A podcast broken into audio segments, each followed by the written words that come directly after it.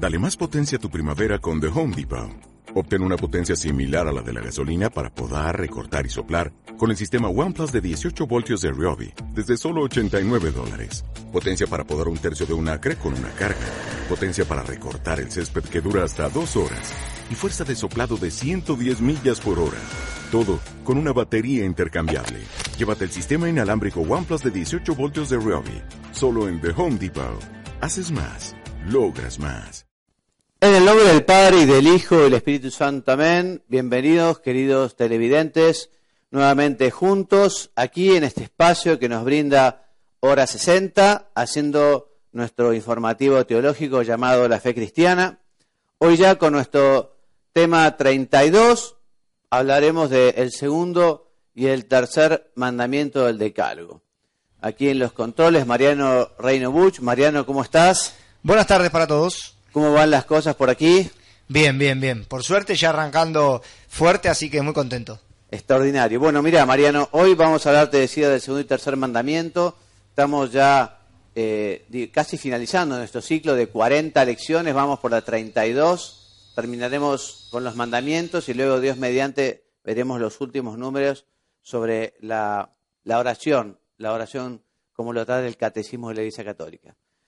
Bueno, entonces el segundo mandamiento de la ley de Dios es no tomarás el nombre de Dios en vano. ¿no? Y este mandamiento, por un lado, prescribe respetar el nombre del Señor y también manda honrar al nombre de Dios. Evidentemente, cuando hablamos del nombre, no son unas simples letras, D, I o S, como una bandera, no son simplemente unos colores, unas franjas de colores, sino que el nombre, ya lo veremos, representa la identidad, la esencia. ¿eh? Entonces, justamente al, honrar, al deshonrar o al honrar el nombre de Dios, justamente estamos haciendo referencia a su personalidad, a su esencia, ¿no? a sus tres personas, que es Dios. Entonces, nos dice este mandamiento que no se ha de pronunciar sino para bendecirlo, adorarlo, glorificarlo nombre de Dios, lo que te decía. Cada persona expresa, digamos, el nombre, la esencia, su identidad. Vos fijate que cuando Dios creó a Adán y Eva, luego les dio la tarea de poner el nombre a todos los animales, por ejemplo, ¿no? Entonces, de alguna manera, también esa tarea que Dios les da a Adán y Eva es para mostrarles que ellos ¿eh? tenían como cierta potestad, cierta propiedad, ¿no? Sobre aquello, porque el hecho de poner un nombre es asignarle también eh, una misión también, de alguna manera, ¿no? Entonces el nombre de Dios para los fieles tiene que ser algo sagrado. De hecho, también veremos cómo el pueblo elegido no se animaba a nombrar directamente a Dios, ¿no? Y lo llama el Señor, por ejemplo, ¿no? Elohim, ya veremos. Así que hoy podemos preguntarnos, preguntarnos un poco, bueno, yo realmente estoy alabando a Dios eh, cuando tengo buenas noticias, cuando tengo malas noticias, estoy sintonizado con Dios. ¿eh? Gracias a, Dios, ¿eh? en la Argentina no existe el pecado del que vamos a hablar un poquito, que es el de maldecir a Dios, ¿no? Algo muy triste, que a veces, muchas veces estaba relacionado, digamos, con, con, el dolor, con bueno, un, un problema, no sé, uno se martilla un dedo, se agarra el dedo con una puerta, bueno, quizá una blasfemia, ese es el nombre técnico, ¿no? Claro, habitualmente una persona, o muchas veces en los países donde esto pasa, eh, no se piensa directamente, bueno, yo quiero ofender a Dios, ¿no? Porque es una reacción. Pero evidentemente es una costumbre muy triste, porque la verdad que eh, nombrar nombrar a Dios de esta manera eh, es una pena. Y por eso esa costumbre, esa mala costumbre, esa pésima costumbre, hay que erradicarla. Entonces, Dios también tiene un nombre, aunque evidentemente el nombre eh, no abarca la esencia divina. ¿eh? No hay conceptos humanos que puedan así representarlo, ni nombre que pueda expresar exhaustivamente su esencia. Dios es el santo, está por encima de toda criatura, es trascendente, no nos alcanza el disco duro o el disco rígido, la memoria RAM, en fin, para comprender la esencia divina, ¿no? Pero, a pesar de todo, para que podamos invocarle y dirigirnos personalmente a Él, en el Antiguo Testamento Dios reveló diversos nombres que se lo podía llamar, ¿no? Por ejemplo, a Moisés, Dios se le revela como el ser por esencia, ¿no? Yo soy el que soy, yo soy el que es, Dice el texto de Éxodo, y así dirás a los hijos de Israel, yo soy, o sea, el que es, el que tiene el ser por esencia, el ese, ¿eh? me ha enviado a vosotros. Este es mi nombre para siempre, ¿eh? dice el Señor. Así que por respeto a la santidad de Dios, el pueblo de Israel, te comentaba, eh, no pronunciaba su nombre, sino que lo llama eso el Señor, Adonai en hebreo, Kyrios en griego. ¿eh? Otros nombres, Elohim, que es el término plural majestático de la palabra plenitud o de la palabra grandeza, o también se le llama El Sadai, que significa poderoso, omnipotente. Bueno, entonces ya en el Nuevo Testamento Dios nos da a conocer el misterio de su vida íntima trinitaria, porque en el Antiguo Testamento Dios se manifiesta como todopoderoso, creador, pero no manifiesta, ¿eh? o solo veladamente manifiesta su Trinidad. Es uno en tres, un Dios en tres personas, Padre, Hijo y Espíritu Santo. Esto nos viene a revelar propiamente Jesucristo, ¿no? Y nos da el nombre también de las tres personas, el Padre, el Hijo y el Espíritu Santo. Así Jesucristo enseña a llamar a Dios Padre, ¿no? Y lo hace de un modo muy particular, que incluso los judíos se deben haber escandalizado un poco, porque lo llama Abba, que Abba es un nombre muy familiar, ¿eh? de llamar padre, ¿eh? Papi o papito, en fin, un nombre, una manera muy, muy cercana. Eh, en el Antiguo Testamento no había esa cercanía, ¿no? esa filiación tan, tan cercana como la que Jesucristo nos invita a tener.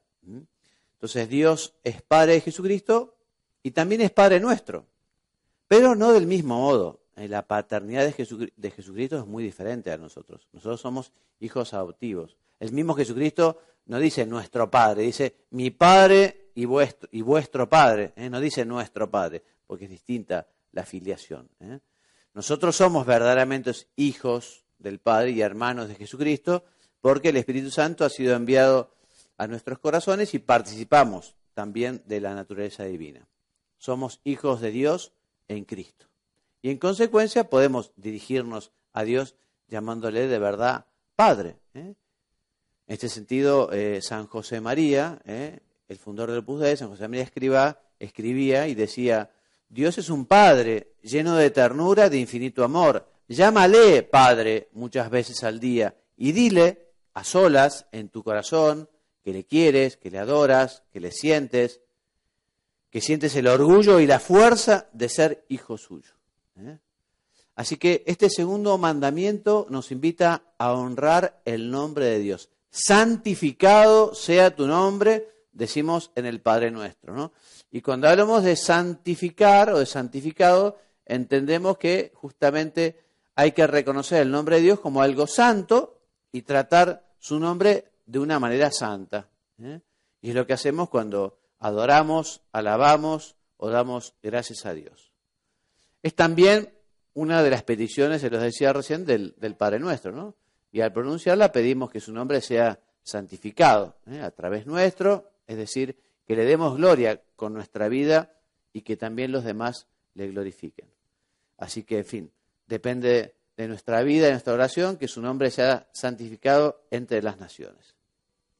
Por eso también el respeto al nombre de Dios eh, reclama también el respeto a personas muy vinculadas. Cuando hablamos de eh, respetar el nombre de Dios, también debemos respetar el nombre de la Santísima Virgen, el nombre de los santos, eh, de la Eucaristía, el mismo Cristo en las especies eucarísticas. O sea que también, digamos, pecarían contra este mandamiento de la ley de Dios quienes deshonraran el nombre de la Santísima Virgen o de los santos o trataran con desprecio eh, a la Eucaristía, etc. Entonces, por eso el segundo mandamiento prohíbe todo uso inconveniente del nombre de Dios. En particular, te decía, la blasfemia, ¿eh? que consiste en proferir contra Dios interior o exteriormente palabras de odio, de reproche o desafío. Decime, Mariano, Vos, ¿conocías, Mariano, esta palabra blasfemia o es la primera vez que escuchás hablar de ella? Blasfemia. No, no, conozco, conozco. Perfecto. No, porque es un término que no todo el mundo lo conoce. Blasfemar es justamente eso, insultar a Dios, hablar mal de Dios, ¿no? Que es algo que tampoco nosotros deberíamos permitir. O sea, si hablaran mal de nuestra madre, ¿no? Eh, bueno, uno no lo toleraría. O sea, decir, perdóname, ¿no? Incluso sea capaz de ejercer incluso ante cierta violencia, que sea con ciertos derechos. ¿no? Si a uno le insultan injustamente a la propia madre, bueno, uno tiene que salir. Bueno, ¿qué no uno va a hacer con el nombre de Dios también, no? Puedo, tengo una, tengo no una es incitación a la violencia, pero ¿eh? ¿qué decís, Mariano? No, tenía una pregunta, es, eh, en la Biblia recuerdo haberlo leído, o sea, a Jesús se lo planteaban los, los sumos sacerdotes y demás, ¿o no? Que era claro, le planteaban que se llamaba hijo de Dios, entonces, claro, él decía, pero este hombre es eh, digamos, eh, se está llamando a sí mismo hijo de Dios. Por eso muere también, ¿no? Porque lo llama, porque se llama hijo de Dios, le parece algo inconcebible. Nunca, nunca se lo creyeron, digamos, ¿no? Sí. Por eso también es blasfemo recurrir al nombre de Dios para justificar prácticas criminales, reducir pueblos a la servidumbre, torturar, dar muerte, en fin, todos esos fundamentalismos que a veces lo hacen en nombre de Dios es muy triste, ¿no?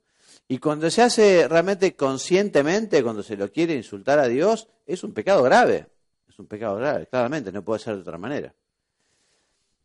También eh, el que prohíbe falso, porque ustedes saben que eh, también prohíbe el juramento en falso. Ustedes saben que jurar es poner a Dios por testigo, ¿no? Entonces este segundo mandamiento nos prohíbe poner a Dios por testigo de un juramento falso, ¿no? O sea, eh, uno puede jurar, pero tiene que jurar con algo que sea importante y algo que sea verdadero. ¿eh? Por ejemplo, uno pone a Dios por testigo para dar garantía de una promesa, de un testimonio, para probar la inocencia de una persona, para poner fin a pleitos, controversias. O sea, hay circunstancias en, las que es lícito jurar ¿eh? y conveniente también. Por eso, si se hace, como te decía, con verdad y justicia, y es necesario, no es una necesidad, no es una tontería, es algo bueno y justo y algo ¿eh? moralmente bueno. Pero si evidentemente no es verdad, eh, aquello es un pecado, ¿no? Es un pecado poner a Dios por testigo de algo falso con el juramento. Bueno, dos palabras sobre el nombre del cristiano, sencillamente que eh, la criatura humana es alguien, es una persona y, y habitualmente en el bautismo se le pone un nombre, dice también el Código de Derecho Canónico que es bueno que el nombre del que se bautiza tenga el nombre de algún santo, así se encomienda a él, ¿no? Y probablemente lo que se refiere al nombre de cristiano eh, surge en Antioquía, donde los discípulos reciben por primera vez el nombre de cristianos. ¿eh? Bueno, me viene, a la mente un chiste, Mariano, que es muy malo, un chiste gráfico, que hay un sacerdote así vestido de negro como yo, y hay un chiquito, y le dice, el sacerdote al, chiquito, ¿y vos querés ser cristiano?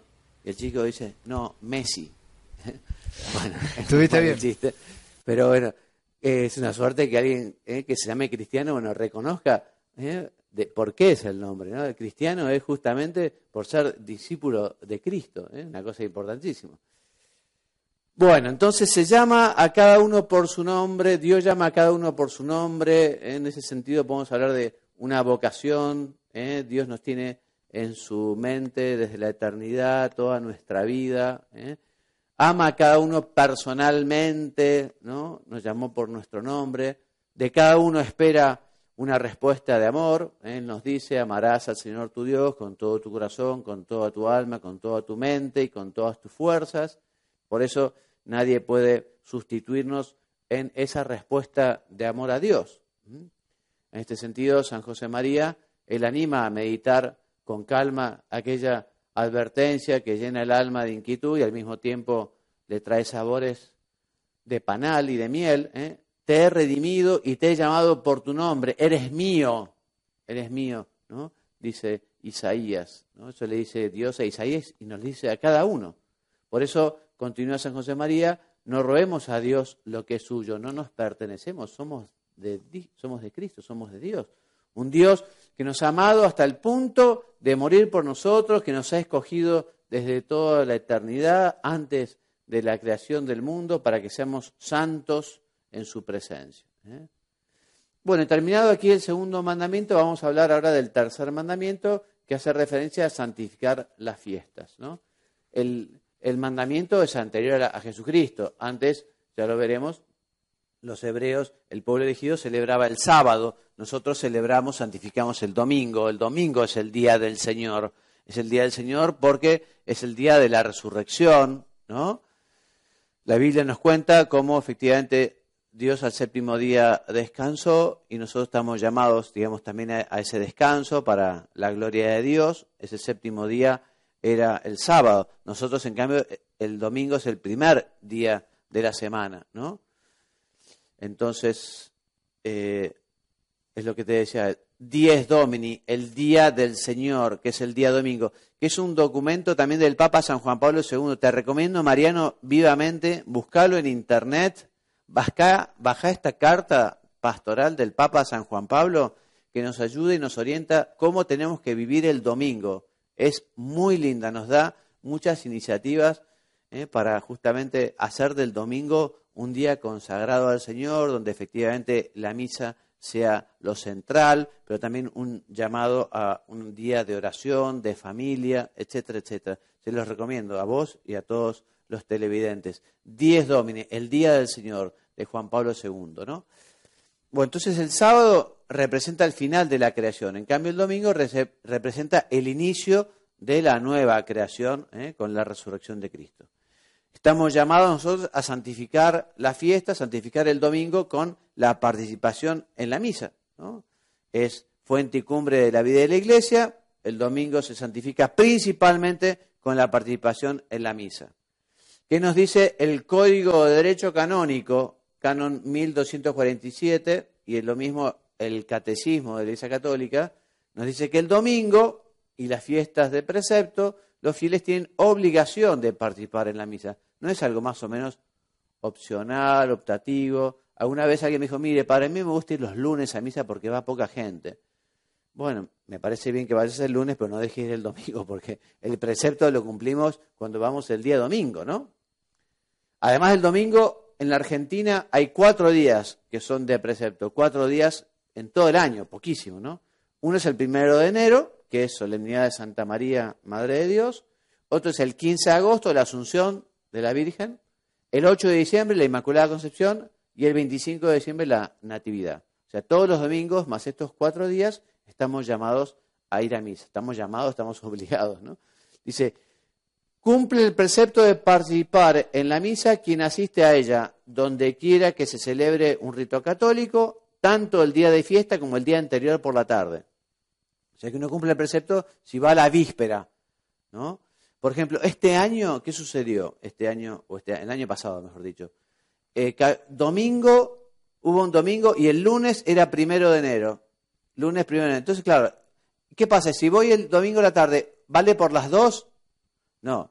Si vas el domingo a la tarde, esa vale para el domingo, pero el día siguiente es de precepto. Era primero de enero. Así que había que ir los dos días a misa, ¿no? Así que, en fin. Y si yo voy a una misa de casamiento, es válido. Si a una misa de un entierro, también. O sea, el precepto es cumplir con la asistencia a la misa. No importa si es una misa de casamiento, si es una misa de entierro, si es una misa de niños, una misa de comunión o de confirmación. ¿no? Dice el catecismo, los fieles están obligados a participar en la Eucaristía los días de precepto, a no ser que estén excusados por una razón seria. Por ejemplo, enfermedad, cuidado de los niños, ¿no? O estén dispensados por su pastor propio. A veces vienen las personas y dicen, no, padre, yo no fui a misa porque estaba enfermo. Bueno, no es ningún pecado si estabas enfermo. O no fui a misa porque estaba muy lejos, estaba en el campo y había llovido. Y... Bueno, no te preocupes en absoluto, bendito sea Dios. Si no pudiste ir, no es ningún pecado. ¿eh? Entonces, los que deliberadamente faltan a esta obligación cometen un pecado grave. Entonces, el domingo también que ser un día de descanso, ¿no? Día de descanso. ¿eh? La institución del Día del Señor contribuye a que todos disfruten del tiempo de descanso que les permita cultivar su vida familiar, cultural, social, religiosa. Por eso, en los domingos y demás fiestas de precepto, los fieles tienen obligación de abstenerse de aquellos trabajos o actividades que impidan el culto a Dios, ¿eh? o de gozar de la alegría propia del día del Señor, o disfrutar del debido descanso de la mente. Por eso, en fin, hay trabajos en los que uno no puede dejar, digamos, hay trabajos que... Pero a veces esta mentalidad tan materialista, tan mercantilista, que siempre está todo abierto, en fin, quizás ya es algo tan natural que uno ni siquiera lo ponga en duda, ¿no? Pero bueno, quien tenga un negocio que se ocupe de su empleado, si es cristiano, dice, bueno, yo le doy franco para que vaya a misa el sábado a la tarde, si va a trabajar el domingo, en fin, es una responsabilidad de los patrones, ¿no? Eh, y quien sea un empleado también eh, pida, ejercite su derecho, ¿no? Y pida poder arreglar las cosas de manera tal para poder asistir a misa el domingo o el sábado por la tarde. Se trata de una obligación grave, ¿eh? como es el precepto este de santificar las fiestas. ¿no? Bueno, entonces, no obstante, el descanso dominical puede no obligar en presencia de un deber superior de justicia o caridad. Otro tema, la libertad religiosa. ¿Eh? La libertad religiosa es una libertad muy importante que los pueblos tienen que tener para sí y que los gobiernos, los estados, no pueden sojuzgar. ¿no? Es una libertad eh, natural a que todo el mundo se manifieste, ¿no? Manifieste su religiosidad, su amor a Dios, su amor a los demás, no solo individualmente, no solo personalmente, no solo privadamente, sino también eh, de un modo público. Deben dar todos ejemplo público de oración, de respeto, de alegría, defender sus tradiciones como una contribución preciosa a la vida espiritual de la sociedad humana. Por eso, cada cristiano debe evitar imponer sin necesidad a otro lo que le impidiera guardar el día del Señor. Entonces, un culto que debe ser público ¿eh? y un derecho también civil, que es el de la libertad religiosa. ¿eh? A ver, léeme algo, Mariano, si yo no soy el único que hablo. Léeme este texto aquí que dice, actualmente... Se encuentra bastante extendida en algunos países una forma de pensar laicista que considera que la religión es un asunto privado que no debe de tener manifestaciones públicas y sociales. Por el contrario, la doctrina cristiana enseña que el hombre debe poder profesar libremente la religión en público y en privado. ¿Algún comentario personal sobre la cuestión? No. No.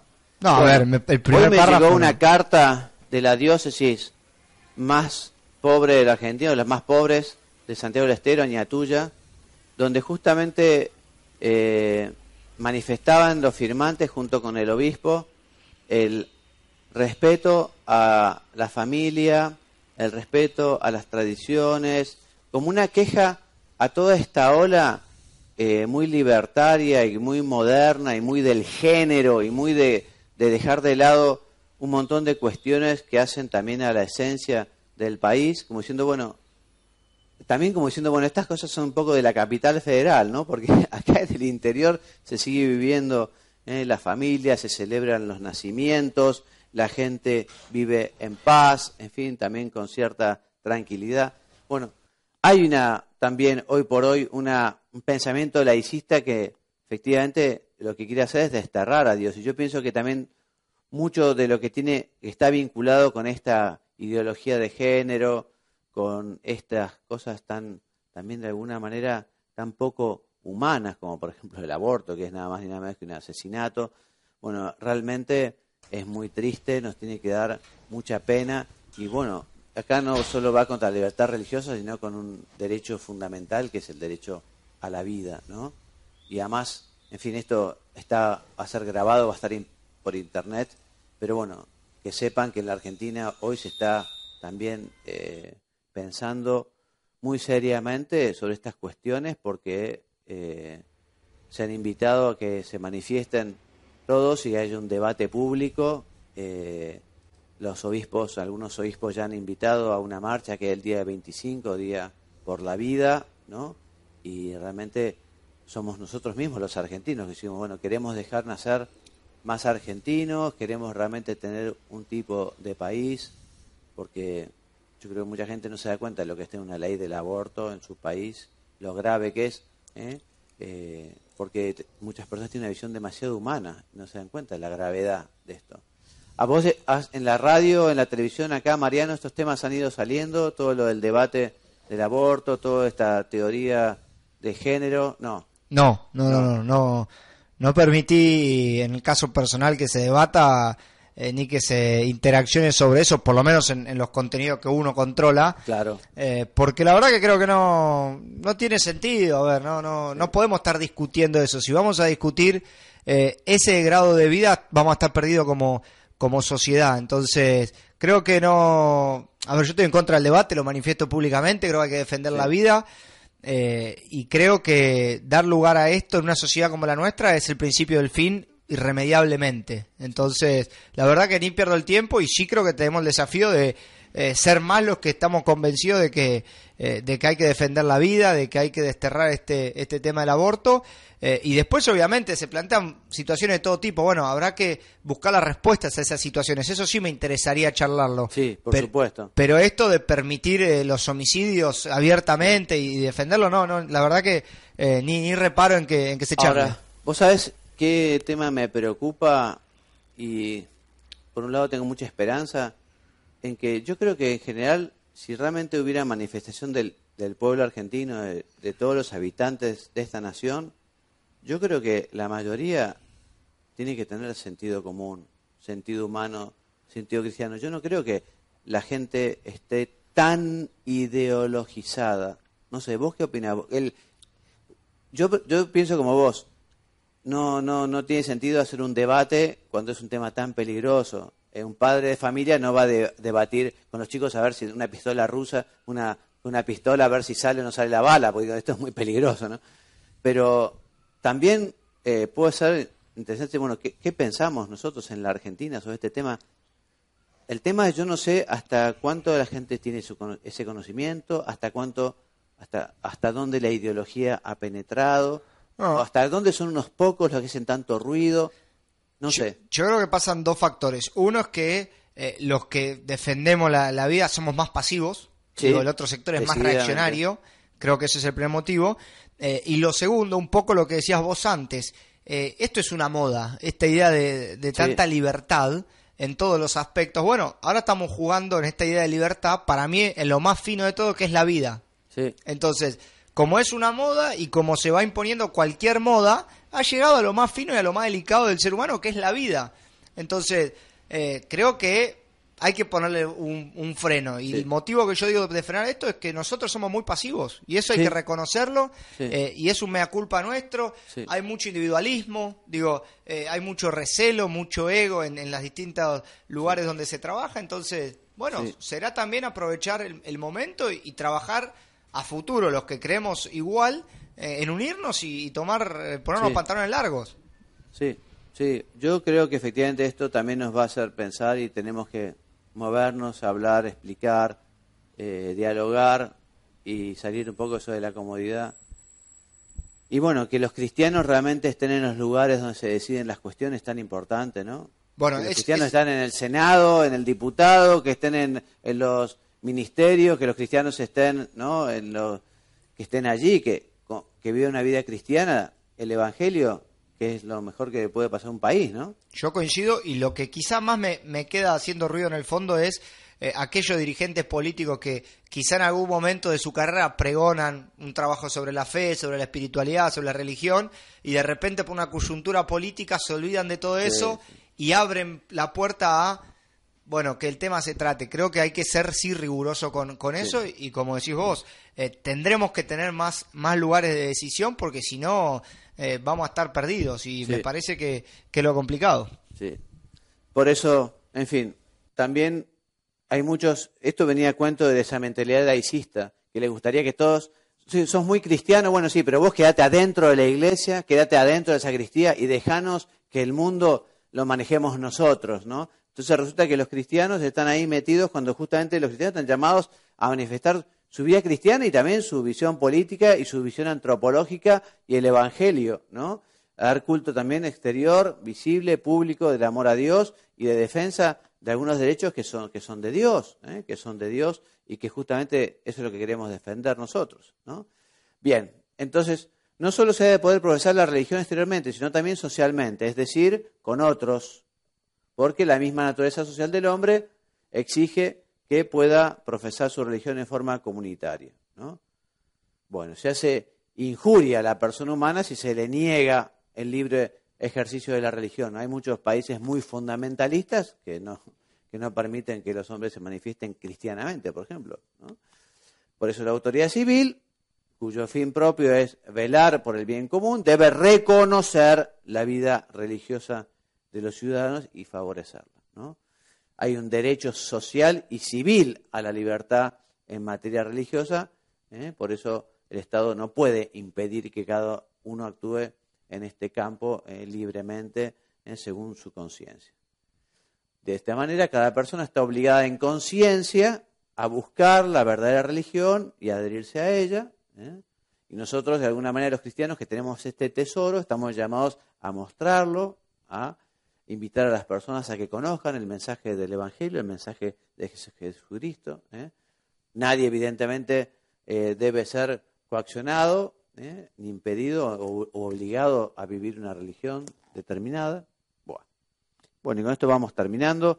Les leo el número 302 del libro Surco de San José María que dice que esta es tu tarea de ciudadano cristiano, contribuir a que el amor y la libertad de Cristo presidan todas las manifestaciones de la vida moderna. Dos puntos la cultura y la economía, el trabajo y el descanso, la vida de familia y la convivencia social, lo que te decía, ¿no? Donde esté un cristiano tendría que estar Cristo. Y los cristianos tendrían que estar en todos estos ámbitos, en el ámbito de la cultura, de la economía, del trabajo, del descanso, de la vida de familia, de la política, etcétera, ¿no? Bueno, hasta aquí nuestro programa de hoy entonces. Como siempre, nuestra bibliografía básica ha sido el Catecismo de la Iglesia Católica, los números 203 eh, a 213 y 2142 a 2195. ¿no? Así que bueno, los dejamos eh, por hoy. Mariano, Dios mediante, el jueves que viene vamos a comenzar con el cuarto mandamiento de la ley de Dios, que es referencia a honrar padre y madre, que son las obligaciones de los padres para con los hijos, también de los hijos para con los padres, también de la importancia que tiene que los ciudadanos tengan amor por la patria, el patriotismo entra dentro de este cuarto mandamiento, los deberes de los gobernantes, etcétera, etcétera. Bueno, me despido entonces enviándole la bendición, que Dios los bendiga y los haga muy santos. Amén.